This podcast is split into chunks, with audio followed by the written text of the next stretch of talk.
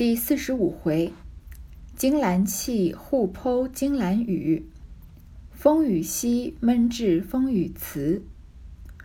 话说凤姐儿正抚恤平儿，忽见众姊妹进来，忙让座了。平儿斟上茶来，凤姐儿笑道：“今儿来的这么齐，倒像下帖子请了来的。”探春笑道：“我们有两件事，一件是我的。”一件是四妹妹的，还夹着老太太的话。凤姐儿笑道：“有什么事这么要紧？”探春笑道：“我们起了个诗社，头一社就不齐全，众人脸软，所以就乱了。我想必得你去做个监舍御史，铁面无私才好。在四妹妹为画园子，用的东西这般那般不全，回了老太太。老太太说。”只怕后头楼底下还有当年剩下的，找一找，若有呢，拿出来；若没有，叫人买去。凤姐笑道：“我又不会做什么湿的、干的，要我吃东西去不成？”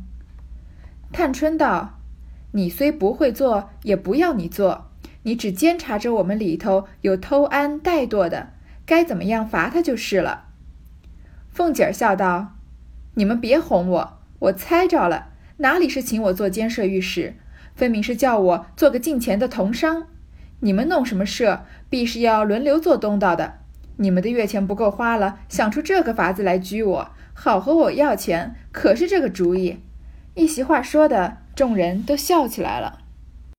原来啊，探春来找王熙凤有几件事情。第一件事呢，就是请王熙凤去给他们海棠诗社啊做社监监摄御史。为什么呢？他说啊，起了个诗社，头一社就不全，众人脸软，所以就乱了。第一次要这个正式起诗社作诗的第一次啊，人就没齐。为什么？贾宝玉不是去给金钏过生日去了吗？所以他就没有来，他就来的晚。那别人呢，面子上又不好意思，所以就没管，就这么呃糊弄糊弄就过去了。所以他希望找一个，就好像考试有人监考一样，他们起诗社也希望有一个监舍，像王熙凤这样铁面无私的人。然后呢，顺便问，呃，惜春要画画的时候，之前薛宝钗不是跟他说要这样的工具那样的工具吗？最后啊，嗯，就问老太太，老太太说也许以前有剩下的，有就拿出来用，没有就叫人去买。凤姐呢，这里就笑起来说。他们不是诗社要作诗吗？凤姐故意就用这个诗通那个潮湿的诗，说我又不会做什么湿的干的，难道我是去吃东西吗？但是探春就是劝他说，如果里面有人要偷偷安怠惰的，有人像贾宝玉这样偷懒的，你就罚他。凤姐就说啊，我已经猜到你们是什么用途了。为什么他你他他们是看着凤姐有钱，因为凤姐是贾家掌权的人吗？你们既然起社啊，肯定是轮流做做东道的。上一次不是薛宝钗以史湘云的呃名义在请这个吃螃蟹吗？你们肯定有人要做东，那等到你们钱不够花了呀，那不就是要等到王让王熙凤来做东，或者问王熙凤要钱了吗？大家都大家啊就都笑起来了。李纨笑道：“真真你是个水晶心肝玻璃人。”凤姐儿笑道：“亏你是个大嫂子呢。”把姑娘们原交给你，带着读书学规矩针线的，他们不好，你要劝。这会子他们起诗社，能用几个钱，你就不管了。老太太太太罢了，原是老封君，你一个月十两银子的月钱，比我们多两倍银子。老太太太太还说你寡妇失业的可怜不够用，又有个小子，足的又添了十两，和老太太太太平等。又给你园子地，个人取租子，年终分年例，你又是上上份儿。你娘儿们主子奴才共总没十个人，吃的穿的人就是关中的，一年通共算起来也有四五百银子。这会子你就每年拿出一两百银子来陪他们玩玩，能几年的线？他们个人出了格，难道还要你赔不成？这会子你怕花钱，调唆他们来闹我。我乐得去吃一个和和海干，我还不知道呢。李纨说王熙凤啊是个水晶心肝玻璃人儿，就是嗯，从外表看啊，水晶心肝好像就是这个人是看上去很单纯，对，没有城府，一眼就能看到里面一样。其实不是啊，是说一个人啊聪明过人，机关算尽，别人有什么意图呢？哪怕那些人很含蓄的表达出来，或者还没有把整个意思表达完，这个人啊就已经心知肚明了，而且已经有了应付的词汇和策略了。王熙凤是不是就是这样的人啊？而且王熙凤对金钱这件事情特别敏感，前面怎么开玩笑都是说，嗯，开起来啊都肯定是说，嗯，要别人不如别人就你就出了这个钱吧，或者说老祖宗不会想让我出这个钱，到时候，嗯呃什么我还没没地方去说呢，我还做梦呢，对吗？这里啊，别人请他来做，嗯，诗社的这个监舍，王熙凤啊一下就说你们肯定是要我出这个钱，然后李纨呢可能。确实，探春他们有这个意思，所以李纨就说啊，王熙凤是个水晶心肝玻璃人了。凤姐就笑一笑，把李纨的底给掏出来了。为什么呢？原来啊，说老太太太太就罢了，原是老封君。老封君就是呃，古代很早就受这个皇帝迁皇或者皇帝册封的这个贵族的统称啊。因为贾母是嗯，这个宁国宁国呃荣国府的这个。实际的掌权人嘛，再加上他的孙女，也就是王夫人的女儿，又是皇帝的贵妃，那他们肯定是受封的，那他们就都是老封君了。但是李纨虽然不是没有什么受封呢，他一个月啊有十两银子的月钱，已经很多了，比他们都多两倍。其实从李纨的月钱上也能差不多能看得出来，贾母其实是有一点偏心他这个小儿子的，要不然说起来，嗯，大儿子这个贾赦。的这个夫人，嗯，邢夫人没有说要拿多少钱，应该是跟王夫人拿一样的钱，对吗？这里没说就算了。那大儿子，嗯，大儿子的儿子就是贾琏，他的孙媳妇儿，堂堂正正的孙媳妇儿，居然钱是李纨的一半。其实李纨和王熙凤是完全的平辈，你要硬说辈分来说啊，李纨可能还比王熙凤小呢，因为贾政比贾赦小呀，所以贾政的孩子。嗯，贾政的儿子不是应该比贾赦的儿子辈分也要小吗？毕竟是一个是哥哥，一个是弟弟嘛。结果原来李纨拿的月例钱啊是十两，那王熙凤他们只拿五两，所以也能看得出来贾母挺偏心的。然后呢，李纨拿的钱多啊，老太太和太太和王夫人还说她寡妇失业，前面在他们凑份子给王熙凤过生日的时候也说了吧，他们可怜她，因为贾珠去世了嘛，他们就把对贾珠的怜悯啊全部都转移到李纨身上，然后呢。她而且李纨还有一个孩子嘛，孤儿寡母，所以又添了十两。那李纨一个月的利钱是二十两，跟老太太和太太都一样了。她不仅有每个月这么多的利钱啊，他还有园子地，因为李纨不是占着稻香村嘛，所以稻香村里面有很多田地啊，可以种地，可以种地啊。而且可能贾家还有别的，呃，往外放租的这个地，后面就能看得出来。也许有些地是在李纨名下的，所以个人呢能取租子，每年还能跟各。这个地上的人收收租，年终分年利啊，你又是上上份儿。李纨原来年终，我们这边工作有年终奖嘛，贾府年终大家也要分分红嘛，他也拿的最多。而李纨呢，他前面也说过了，他身边没几个得意的人，所以他的下人少，一共才没十几个人，没十个人都不到，两只手都数得过来。而且啊，他们吃穿用度都不用自己花钱，人是官中的，都是贾府在花钱，所以通共算起来啊，李纨其实是很有钱的，有四五百两银子呢。然后王熙凤这个时候就开玩笑说：“你不如就拿一二一二百两来陪他们玩玩嘛，反正这些姑娘都大了，能跟你玩多久啊？等他们都出了阁嫁出去了，难道还要你陪着这个钱吗？”然后说啊，我乐得去吃一个河河海干，你出钱啊，我就去做这个监舍，那我就把你们吃穷了，我才不怕呢。李纨笑道：“你们听听，我说了一句，他就疯了，说了两车的无赖泥腿世俗，专会打细算盘、分斤拨两的话出来。”这东西亏他托生在诗书大宦名门之家做小姐，出了嫁又是这样，他还是这么着。若是身在贫寒小门小户人家，做个小子还不知道怎么下作贫嘴恶舌的呢。天下人都被你算计了去，昨儿还打平儿呢，亏你伸得出手来，那黄汤难道灌丧了狗肚子里去了？气得我只要给平儿打抱不平儿。蠢多了半日，好容易狗长狗长尾巴尖儿的好日子，又怕老太太心里不受用，因此没来。究竟气还未平，你今儿又招我来了，给平儿拾鞋也不要，你们两个只该换一个过子才是。说的众人都笑了。李纨这里啊是笑着说的，说的说的话好像也让大家发笑，但他说的话里面肯定是有生气的成分在的，还里面有不悦啊，因为王熙凤把他底掏出来嘛，说你有你这么有钱，还来问我要钱干什么呀？你看李纨就说啊，我才说他一句，不是说他是个透水晶心肝玻璃人吗？然后啊，他就疯了，说了两车的话，是什么样的话呢？无赖泥腿，世俗。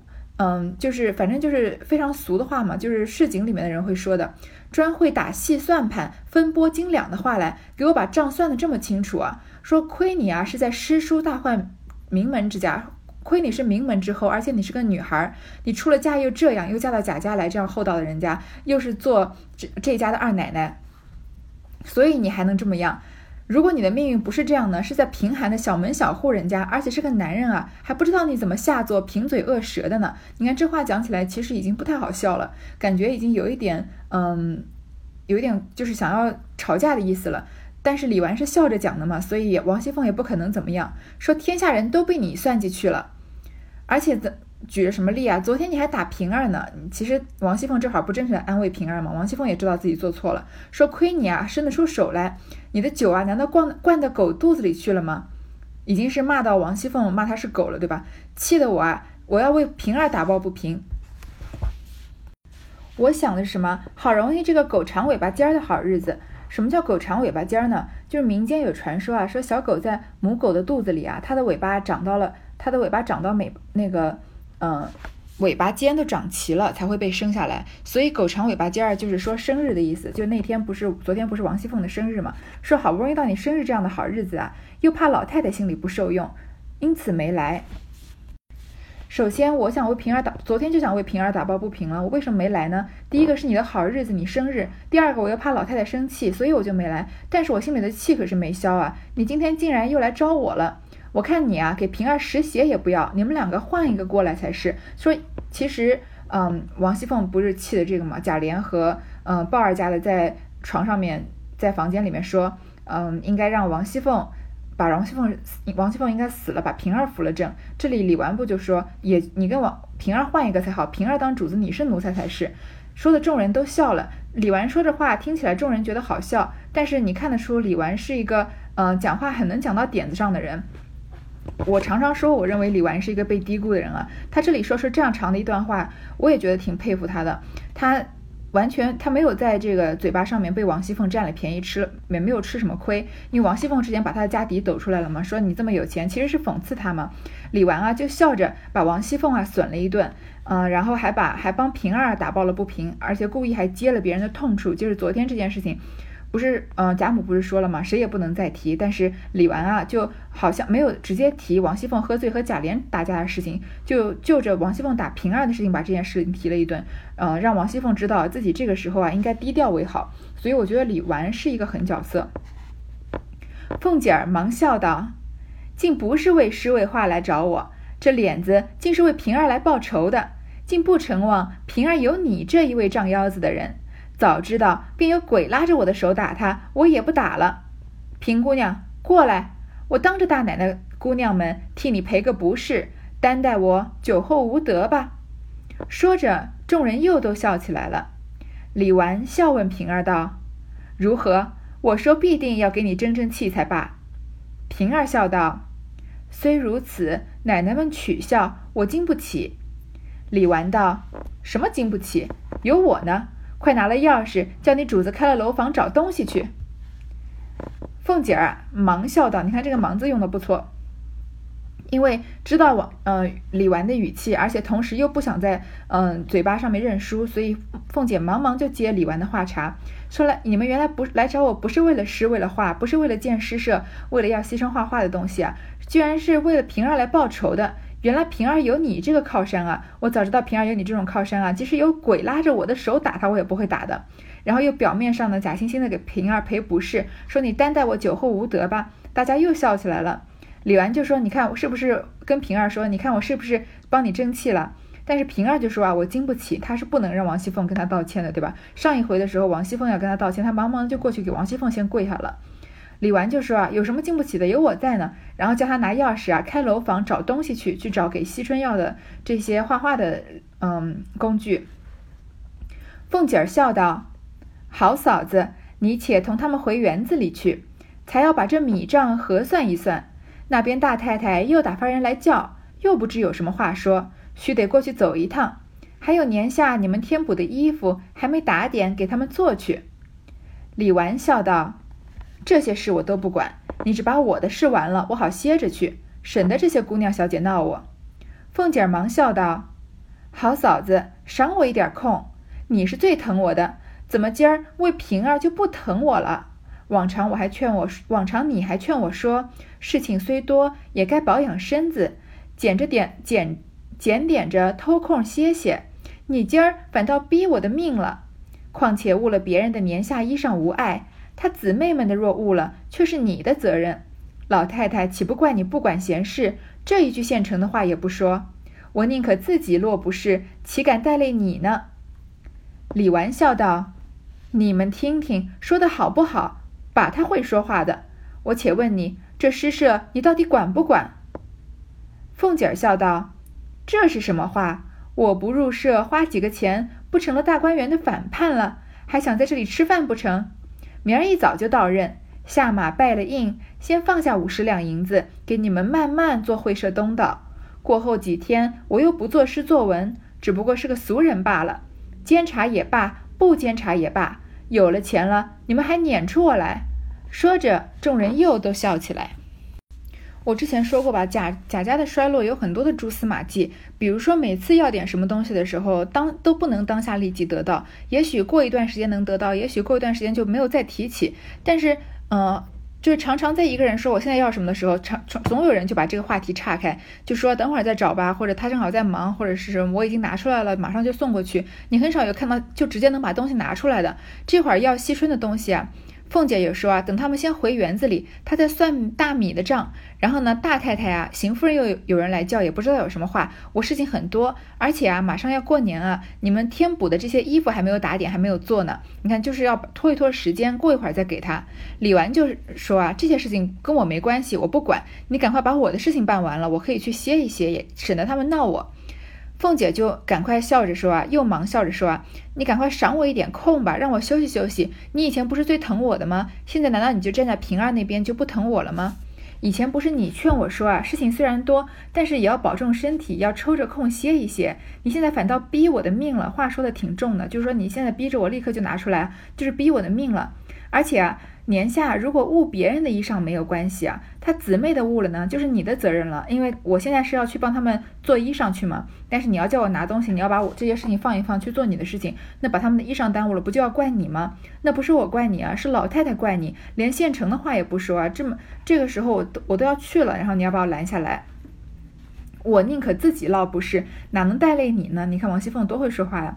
李纨就笑着说啊，你们听听她说的好不好，把她会说话的。然后就单刀直入的先问王熙凤，所以这个惜春的事情就先过去了，先不管他。说这诗社你管不管啊？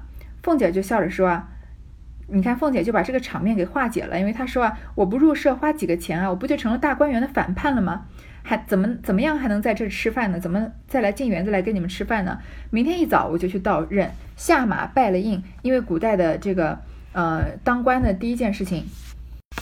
就是要做什么登台拜印，就是古代的时候，这个首脑人物啊得到权力的一种仪式。你上你新官上任的第一天啊，你要搭建这个高台，然后祈求上苍啊，参拜神灵，掌管印信啊，向这个民众宣布，然后证明啊他这个当官的合法性的一种这个过程。所以就是当官的一种仪式嘛。那凤姐她只不过是去监察诗社，并不是什么官。他这里故意啊夸大。嗯，就是说笑的说，这是他明天就去下马拜印啊，然后放五十两银子给你们做会社东道，然后呢，你们作诗作文我就不管，我只不过是个俗人，监不监察不跟跟我没关系，有了钱了，你们撵也撵不走我。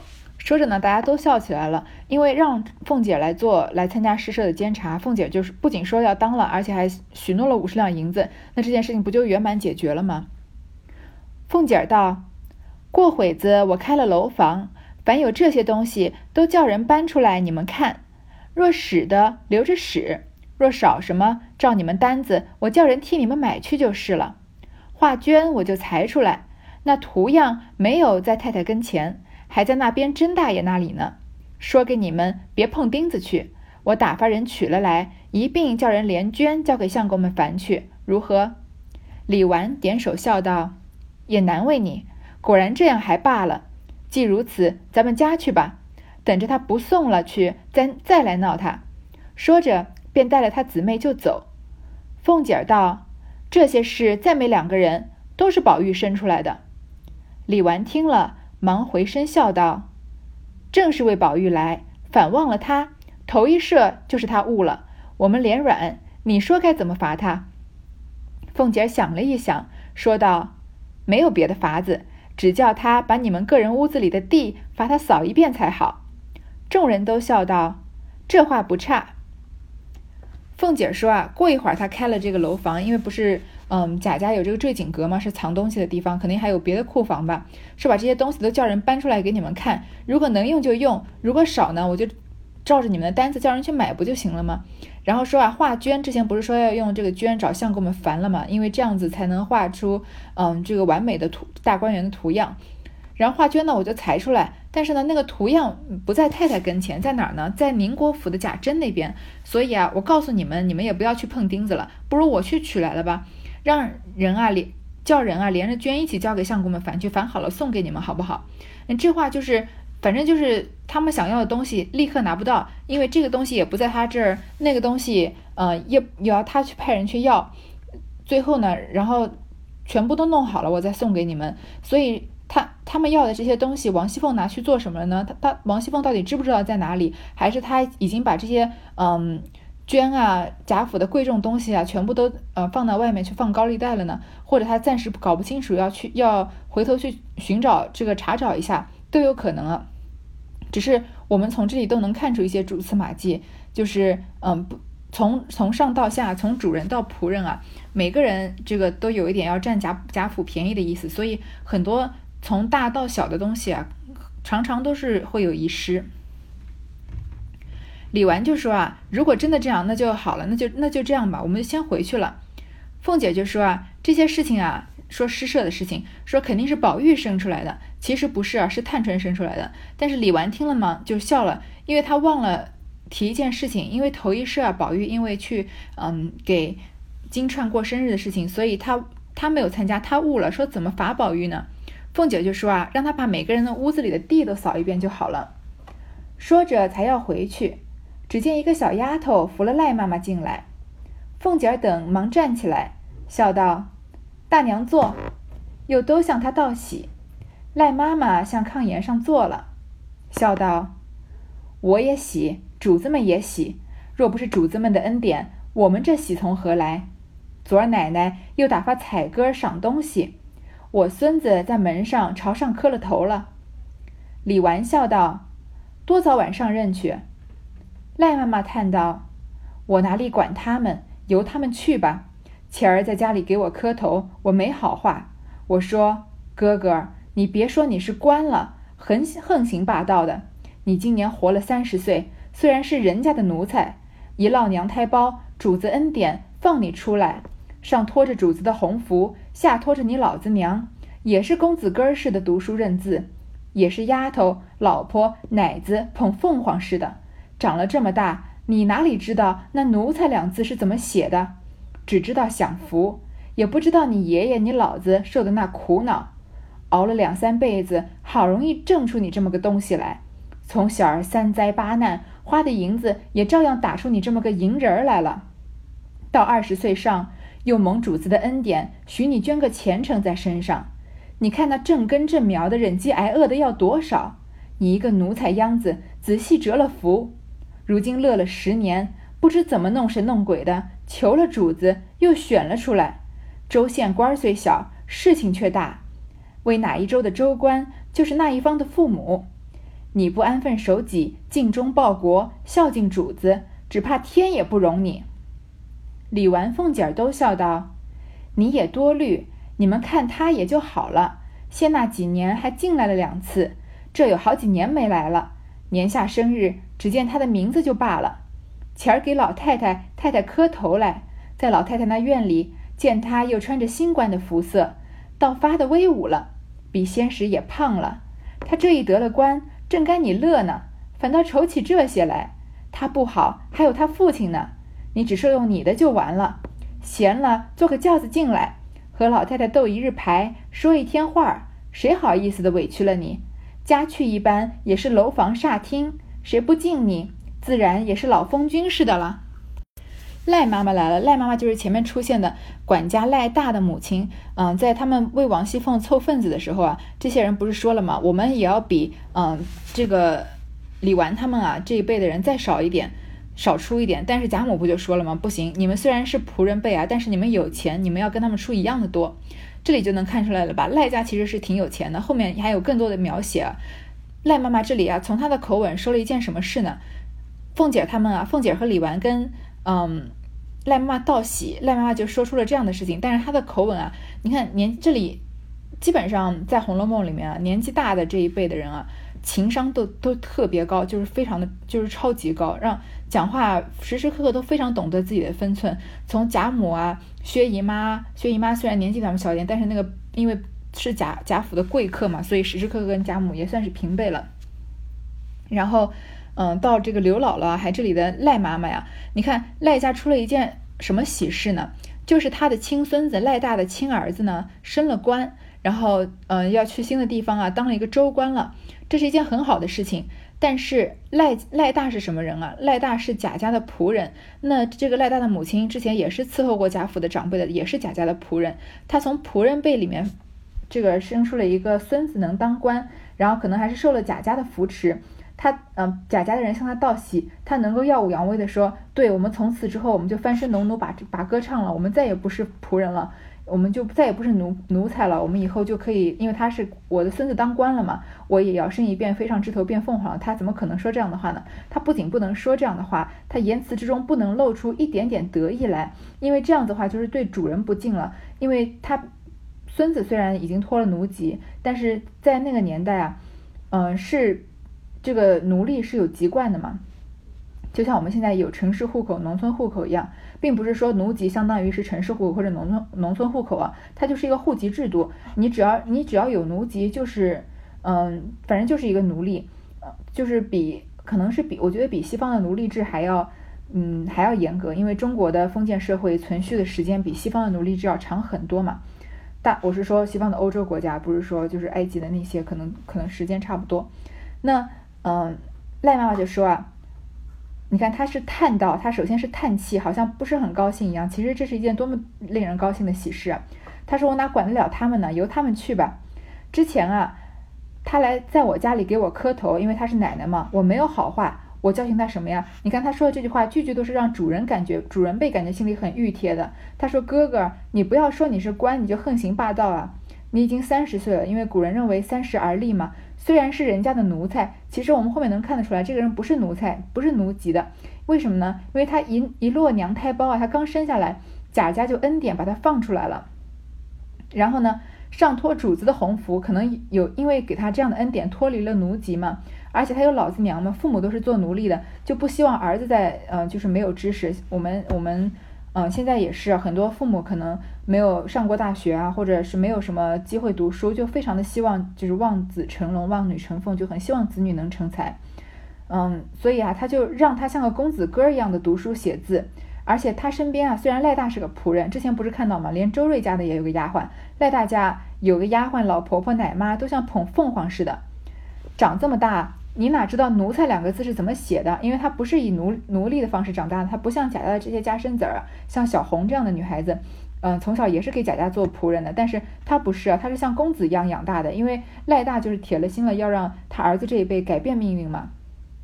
说你只知道享福，你也不知道你爷爷你老子受的那些苦恼，可见从他的父亲、他的爷爷，呃，赖大赖大家的他的父母亲、他的爷爷奶奶都是在贾家做仆人的，所以熬了两三辈子。我们之前也说过嘛，贾家还算是一个厚道的人家，所以嗯，对奴隶、对仆人什么的都算是很好的。所以你看，他对赖大的儿子也非常好。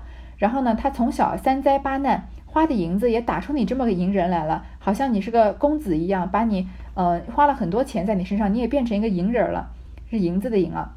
然后到了二十岁呢，又蒙主子的恩典，贾家又帮了他什么忙啊？让他捐了个前程在身上，嗯。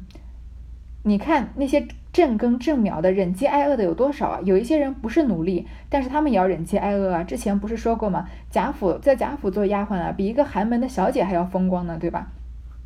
然后你是个奴才秧子，他时时刻刻提醒自己，也是在主人面前告诉主人自己在提醒自己啊。他是个奴隶，他的儿子是个奴隶，他的孙子也是也是一个奴才，在贾家面前啊，永远不能耀武扬威。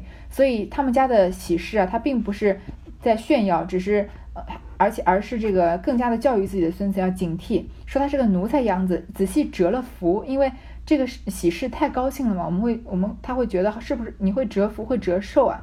然后呢，又开心了十年，因为二十岁的时候捐了个前程嘛，过了十年，不知道怎么弄神弄鬼的去求了主子，又选了出来。当了一个州县的官，当了州县的官也是个地方官，虽然当然跟贾政这些京官不能比，但是你看从赖大他们给别人家打工当奴隶的人，嗯，儿子现在当了州官，就算是一个非常光耀门楣的事了吧？